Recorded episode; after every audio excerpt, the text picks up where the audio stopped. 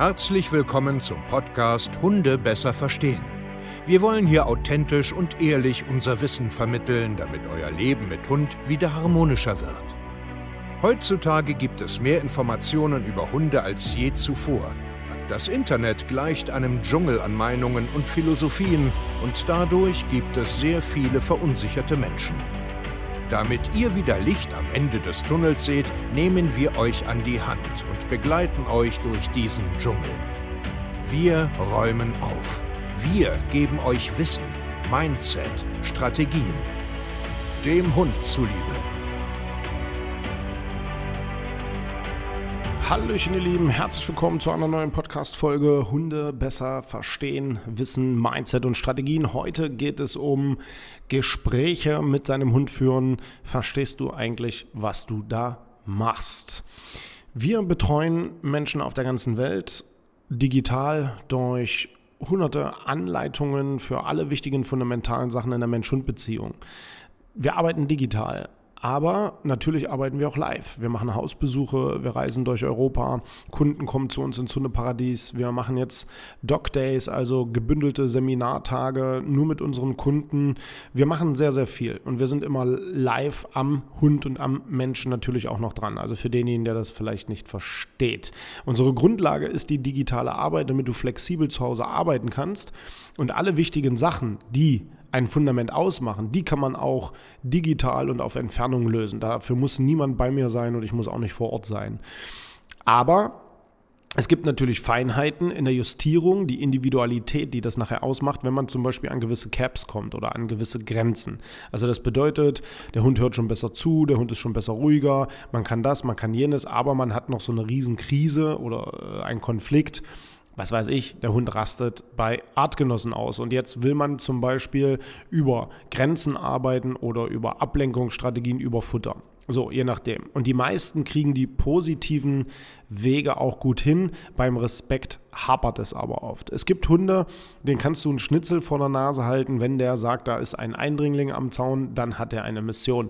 Genauso wie bei ähm, Fremdhundebegegnungen, dann sagt er, ja, das ist schön und gut, dass du Käse mit hast, dass du deinen Superpfiff hast, dass du klicki klacki klucki machst, aber ist mir gerade scheißegal, den da drüben will ich eine vor der Matze kloppen.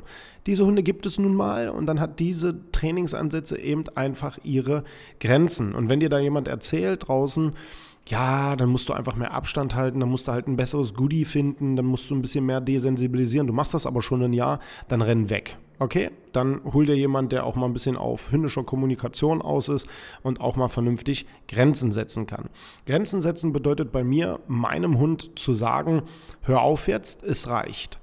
Wir legen aber hier einen sehr, sehr, sehr, sehr hohen Wert darauf, unserem Hund das vernünftig über Ankündigungen und außerhalb des Konfliktes trainierbare Diskussionen ähm, auch natürlich zu lernen. Weil genauso wie ein positiver Weg, gelernt sein muss, wo man ein gutes Timing braucht, äh, angepasste Belohnungssysteme für seinen Hund.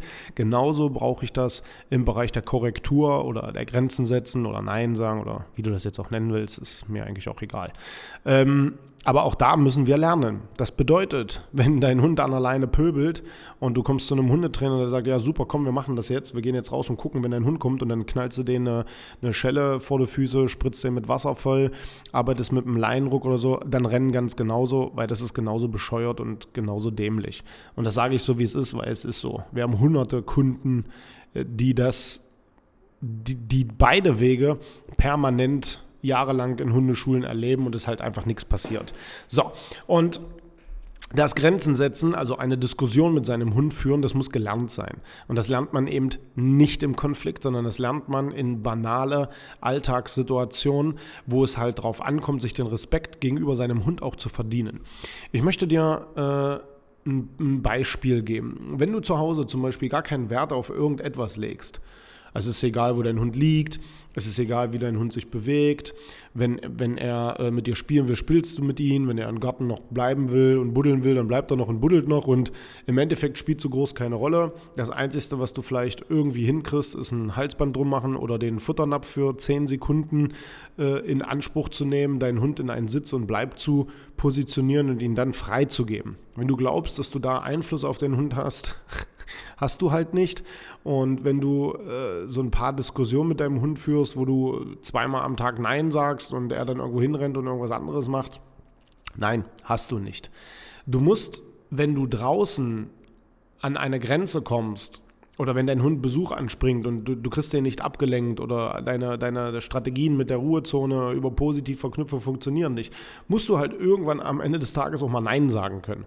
Und wenn du nicht Nein sagen kannst, musst du mal gucken, wo du das im Alltag einfach einbauen kannst, damit du Stellvertreterkonflikte hast und einfach mal sagen kannst, ich möchte das jetzt nicht und ich möchte das gerne auch mit dir ausdiskutieren. Und ich sehe halt immer wieder Menschen, die auch nach Anleitungen von uns ein Verständnisproblem haben. Weil ich sehe eine, eine faire Diskussion folgendermaßen. Wenn ich meinem Hund Nein sage, also zum Beispiel er geht an den Mülleimer und ihr müsst euch jetzt einen neutralen Hund vorstellen. Er geht da hin, ja, der wedelt so ein bisschen äh, mit der Rute so leicht, der ganze Körper ist so ein bisschen, äh, ich will jetzt nicht sagen schwungvoll, also ist einfach leicht und locker, nicht steif oder so. Geht jetzt in den Mülleimer, steckt die Nase rein, schnüffelt da rum und will da jetzt irgendwas raussuchen und du rufst jetzt von hinten Nein. Und der Hund Nimm kurz die Nase raus, guckt dich an, guckt und guckt und guckt und steckt die Nase wieder rein. Und dann sagst du wieder nein und der kommt wieder hoch und geht dann kurz weg. Und jetzt denkst du, hey super, es hat ja richtig gut geklappt. Eine Minute später kommt er wieder und macht es wieder. Und dann wirst du wütend und nächsten Tag ist es wieder so, drei Tage später auch wieder so und so weiter und so fort. Und hier muss dir dann auffallen, dass in deiner Kommunikation es vielleicht Defizite gibt. Nämlich, dass dein Nein nicht wirklich so viel Respekt hervorruft, dass das auch nicht permanent hinterfragt wird. Und ich meine jetzt nicht mit hinterfragen so, ah, jetzt will ich meinen Menschen aber noch mal ein bisschen provozieren, sondern hinterfragen in Form von, ich check gar nicht, was du willst. Du sprichst mich zwar an, ich glaube, ich soll mal kurz rausgehen, aber dass das hier so eine, so eine, geh nicht an den Mülleimer, Punkt aus ist, liegt daran, dass Menschen im Gespräch nicht wissen, worauf sie achten sollen, dass ein Hund tatsächlich auch zuhört. Und ich nenne das halt Beschwichtigungssignale oder defensive Signale oder wie auch immer man das jetzt auch wieder nennen will, ist auch alles so eine Interpretationssache von vielen Menschen. Aber meine Hunde müssen, wenn ich sage, das war falsch, was du gerade machst, was weiß ich, ähm, wo unsere Tochter geboren ist, wir kleine Babyspielsachen hatten und Alice irgendwie was gefunden hat und gesagt, oh ja, das ist cool. Und sie klaut das übertrieben und nimmt es mit und will damit drauf jetzt rumkauen. Und ich sage, Alter, mach das nie wieder, ja, dann muss ich Körpersignale kriegen. Und Körpersignale sind zum Beispiel, dass die Rute abfällt, dass die Ohren nach hinten gehen, dass der Kopf und die Rute sich senken, also dass du einen Hund hast, der nach unten denkt dass Blickvermeidung kommt, dass Stillstand reinkommt. Also richtig, dass man einen Hund sieht, der sagt, oh ja, das war falsch. Und das brauche ich nicht erreichen, weil ich schreie, weil ich Sachen schmeiße, weil ich rumruppe, weil ich meinen Hund schubse oder sonst irgendwas, brauche ich alles nicht. Sondern was ich brauche, ist Stillstand, Beharrlichkeit und Körpergröße. Und das kann ich ganz ruhig machen, ganz ruhig und deutlich. Hey, Punkt. Nur hören viele Menschen viel zu früh auf und machen viel zu viel Druck. Und das ist falsch. Und das muss man lernen. Und das ist das, was wir unseren Kunden sehr, sehr fein beibringen, wenn wir Video analysieren und einfach sagen, nein, du gehst viel zu viel auf deinen Hund drauf zu, lass den in Ruhe, das ist viel zu dolle, der weicht dir doch schon lange aus. Oder, ey, du machst ja gar nichts, du bremst ja permanent mit deinem Körper ab, das sieht aus, der kann dich gar nicht für voll nehmen, deswegen guckt er auch an dir vorbei und macht einfach weiter, weil er überhaupt nicht versteht, was du von ihm willst. Und das muss gelernt sein, ein Gespräch mit einem Hund, das muss vernünftig zu Ende geführt werden, damit es auch wirklich nachhaltig ist. Und hier jetzt noch einen ganz großen Hinweis. Natürlich wird dein Hund, egal wie gut du Tabus setzt, egal wie gut du in der Körpersprache bist, wird dein Hund ab einem gewissen Zeitraum einfach mal gucken, ob es immer noch so ist, ob es immer noch so besteht. Er wird vielleicht eine neue Motivationslage haben und irgendwo anders etwas machen. Das ist aber nicht, weil er deinen Respekt in Frage stellt. Es ist auch nicht, weil du vielleicht jetzt äh, zu schlecht bist oder dein Hund zu dominant oder sowas, sondern das ist normal weil Lebewesen nun mal so sind und sich entwickeln und gucken und testen. Machst du das nicht auch? Jeder macht doch das. Also hört auf, zwischen euch und euren Hunden irgendwie eine kantige Hierarchie oder ich muss mich hier durchsetzen, Führungsblablabla zu sehen, sondern seht es eher als ich bin eine führende Person, ich bin Herrchen und Frauchen, ich habe die Verantwortung für meinen Hund und ich werde ihm das beibringen auf einer vernünftigen Art und Weise. Und natürlich wird mein Hund im Verlaufe des Lebens immer mal wieder Diskussionen mit mir losbrechen, weil das mache ich ja auch mit meinen Kindern, mit meiner Frau und was, was auch immer.